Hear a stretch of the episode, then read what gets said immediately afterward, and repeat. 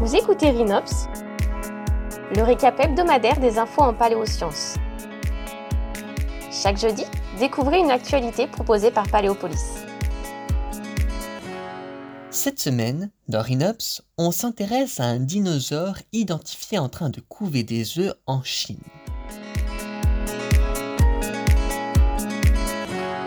Depuis la découverte en 1923 d'Oviraptor Philoceratops en Mongolie, plusieurs dinosaures de la famille des Oviraptoridae ont été mis au jour reposant sur des nids. Cela leur a d'ailleurs valu leur nom, Oviraptor signifiant voleur d'œufs. Les scientifiques d'alors pensaient en effet que ces dinosaures au bec recourbé se nourrissaient des œufs d'un petit herbivore nommé le Protoceratops. Cependant, à partir des années 90, L'idée que ces œufs devaient appartenir en fait à l'oviraptor lui-même a commencé à faire son chemin parmi les paléontologues, idée qui a été confirmée depuis. Mais plusieurs questions demeuraient.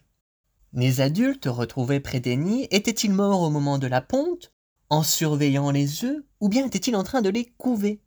Jusqu'à présent, aucun fossile n'avait pu apporter une réponse claire à ces questions. C'est chose faite aujourd'hui grâce à la découverte d'un Oviraptoridé adulte reposant sur un nid de 24 œufs étudié par une équipe sino-française et publié en décembre 2020. L'animal, probablement un mâle, est très proche des œufs avec son corps situé au-dessus du centre du nid et ses pattes avant couvrant les œufs positionnés sur les bords. Ceux-ci mesurent 21,5 cm de long et 8,5 cm de large. Des embryons sont observables dans sept de ces œufs.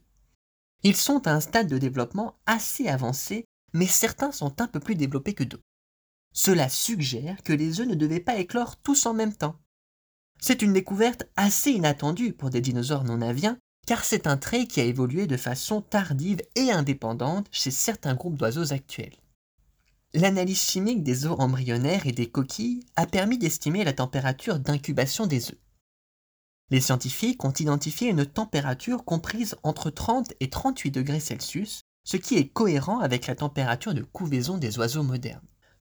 Tous ces indices, la position de l'adulte par rapport au nid, le développement avancé des embryons et la température d'incubation, suggèrent clairement que l'animal couvait les œufs et qu'il n'est pas mort en pondant ou en protégeant le nid des prédateurs. Cette découverte est ainsi le premier fossile de dinosaure non avien avec un comportement non ambigu de couvaison. L'éclosion asynchrone des œufs renforce l'idée que l'évolution de la reproduction chez les oiseaux n'est pas un processus progressif et linéaire, puisque c'est un caractère que l'on retrouve chez un dinosaure proche de l'origine des oiseaux, mais que seuls certains d'entre eux ont gardé. Rhinops, c'est déjà fini, mais d'autres actualités sont à consulter sur le site internet de Paléopolis. À jeudi prochain pour un nouvel épisode.